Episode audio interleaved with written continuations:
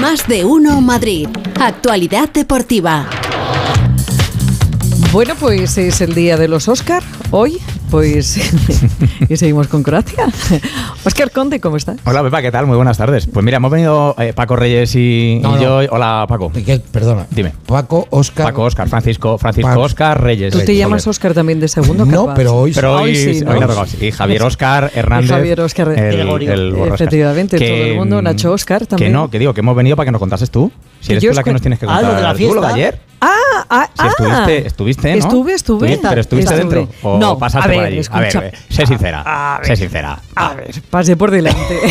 Ya decía yo, y la vi. ya decía yo. Gente muy Sí, jovencita. hombre, claro. muy a estas cosas suele ir la gente, los chavales. El control de la policía, maravilloso, porque además Mm. es que no se les escapaba ni uno. Cualquiera que intentaba colarse Sí, sí, iba sí, la sí. policía corriendo. Y, y oí mucho cántico desagradable, incluso la cola. Suele ocurrir.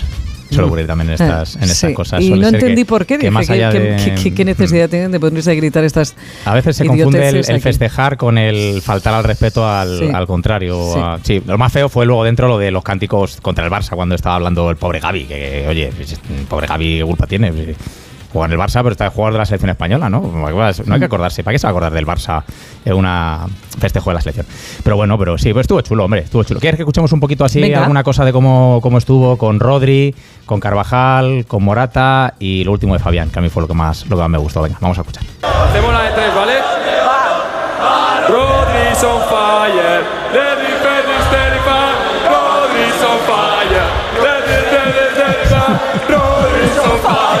Cuando marqué el penalti, pues bueno, me, me sentí muy orgulloso y espero que todos vosotros también, que tenemos un país de la hostia y que viva España.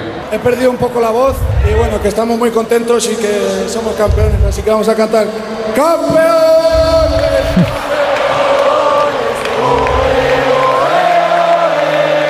He intentado superar a Grizzly sin dormir al 100 posible. Y nada, que la ¿Cómo? fiesta va a seguir hasta no sé cuándo.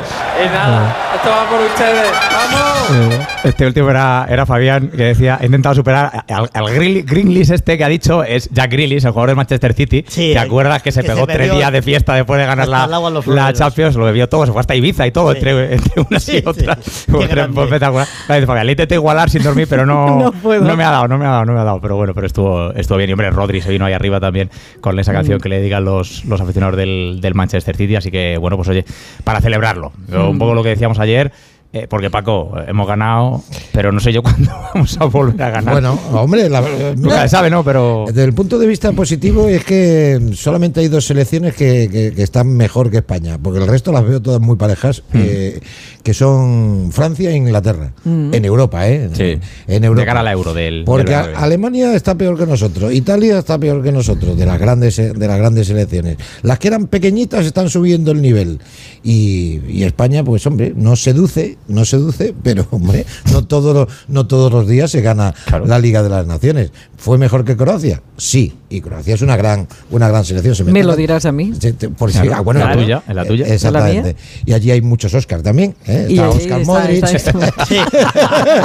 Oscar Modric eh, y, y, bueno, mucho, mucho más, mucho más Oscar. ¿no? Eh, A, a ver, hay que tener un poquito de ilusión, porque si no tenemos ilusión con España, otra cosa es lo que pase luego Mm. en la fase de clasificación, que realmente es lo que nos, Hmm. lo que nos importa y lo que nos preocupa después de cómo hemos empezado. Sí, sí, Están así Hay que- ganando. Hay que, aplicar. Tú date cuenta. Claro, Sí. hay que ser, Hay que ser exigente. realistas. Hay y que ser exigente. Hay que pensar. Oye, claro. pero es que yo creo que la selección, yo, eh, a ver, hemos pecado muchas veces de, de demasiado entusiastas. En España, manga- en España no sabemos ganar. No, y entonces, eh, ah, Sí, lo pero- mejor es la- No, y luego sí. dicen, ¡guau! Claro, pues cuando ganamos creemos que hay que ganar siempre. Sí. Y no, en, la- en el deporte se pierde mucho más. Fíjate, lo ha dicho Rafa Nadal, que, que es el que más ha ganado, uno de los que más ha ganado, siempre dice que se pierde mucho más de lo que se gana. Y es así. Entonces, claro, eh, no podemos En pretender que. y en la vida, y en la claro. vida también, no podemos pretender que Sí, ganemos todo. hombre, también está bien que de vez en cuando, cuando ganar, ganemos sí. un partido en, la fase de, de- Sí, sí. en la- en el Tampoco vamos a perder por todo. Tampoco vamos a perder que todo. ya se nos olvidó.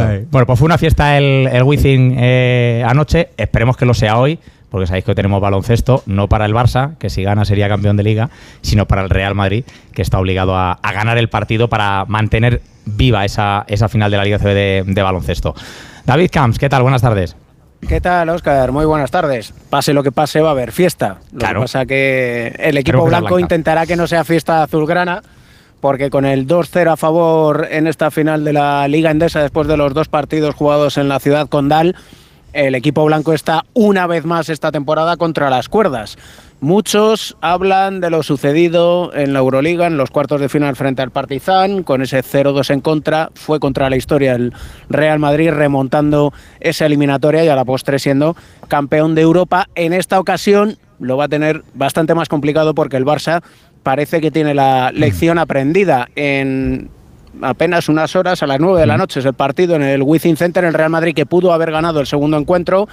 Eh, se resolvió en los últimos instantes y lo cierto es que para esta noche el Real Madrid va a tener que mejorar mucho en su nivel de juego. Fíjate, Oscar, que hace cerca de 20 años, en sí del 2004, 19 años, se llegó a un quinto partido con el Barça protagonista en la final de la Liga Endesa. Entonces la final fue Barcelona-Estudiantes. El Estudiantes forzó el quinto partido, pero en el quinto partido en el Palau el Barça alzó el título. El Real Madrid, su objetivo, ganar esta noche y no pensar más allá. No quieren pensar en romper la historia, la estadística que dice que en las 16 ocasiones anteriores en un playoff final acabó ganando el equipo que llegaba al tercer partido con 2-0 y como te digo, habitualmente en nueve de esas ocasiones fue un 3-0, con lo cual Mm. el Real Madrid de principio lo que quiere es evitar el rosco y que esta noche el Barça sea campeón. Por cierto, ya en la porta no viaja a Madrid, va a ver el partido en su casa.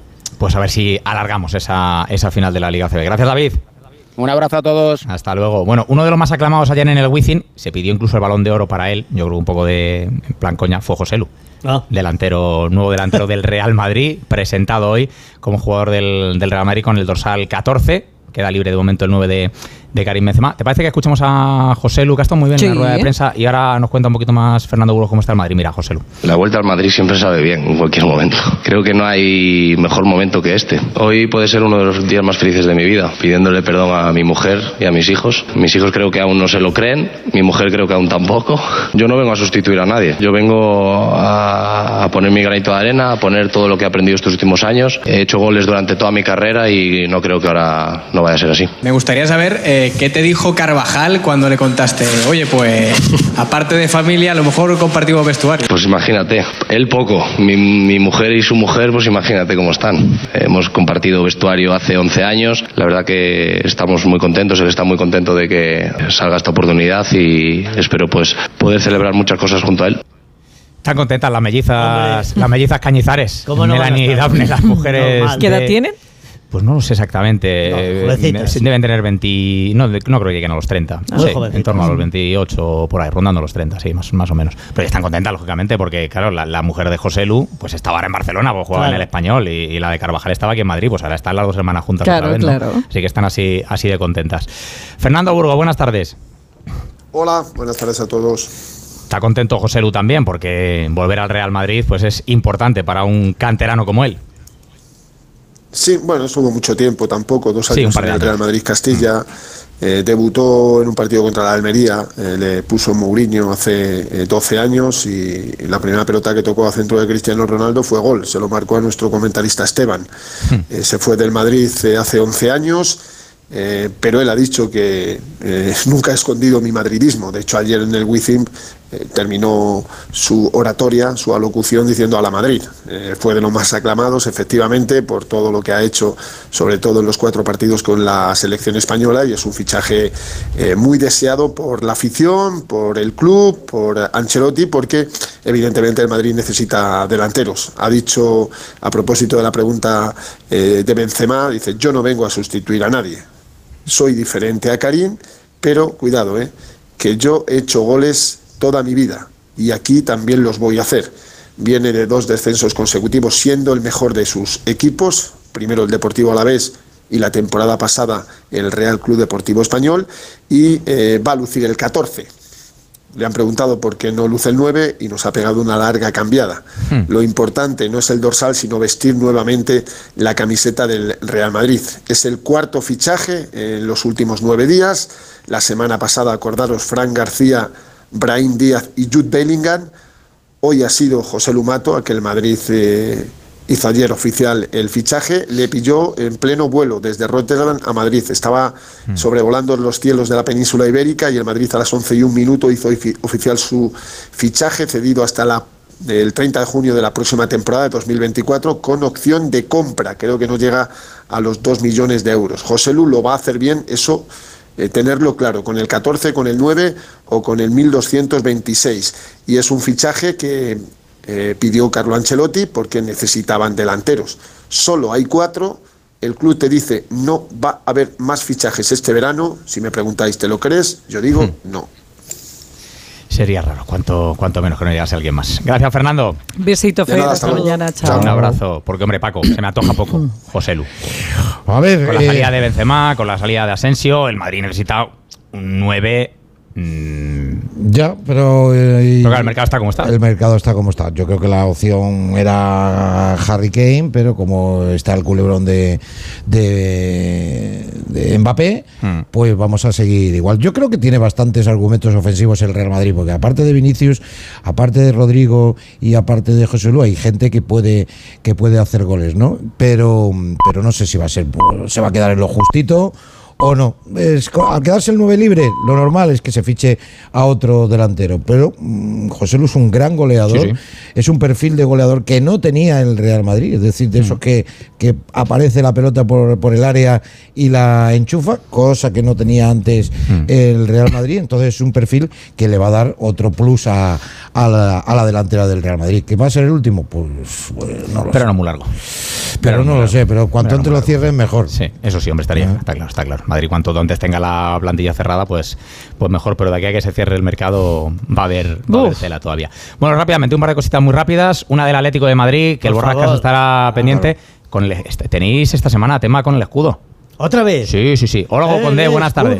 No se Rápida, toca. rápida, no sé si será rápida. ¿eh? porque Venga. esto tiene tela que cortar, Óscar, el tema del escudo del Atlético de Madrid. Para la gente que no lo sepa, que estén antecedentes, ya sabéis que en 2017 el Atlético de Madrid, cuando se mudó del Calderón al Metropolitano, eh, modernizó el escudo que, que ha tenido durante muchos años el equipo rojiblanco. Esto no le sentó bien a gran parte de la masa social del Atlético de Madrid. Yo te diría, Óscar, que en torno al 70-75% de la masa social del Atlético de Madrid prefiere que se vuelva al escudo antiguo. Eh, se creó una comisión, eh, una comisión social entre peñas del Atlético de Madrid, la Asociación de Peñas del Atlético Madrid, algunas peñas representativas del club rojiblanco y miembros de- del equipo para debatir determinados temas. En la última se quiso eh, hacer un referéndum para que la gente votara si quiere que vuelva el escudo antiguo. El Atlético de Madrid tuvo que salir al paso y dijo que no se había tratado esto y que hasta que no acabara la temporada no se va a tratar. Bueno, pues vamos a contar que ma- eh, pasado mañana jueves hay nueva comisión social en el Atlético de Madrid y creo que el único punto va a ser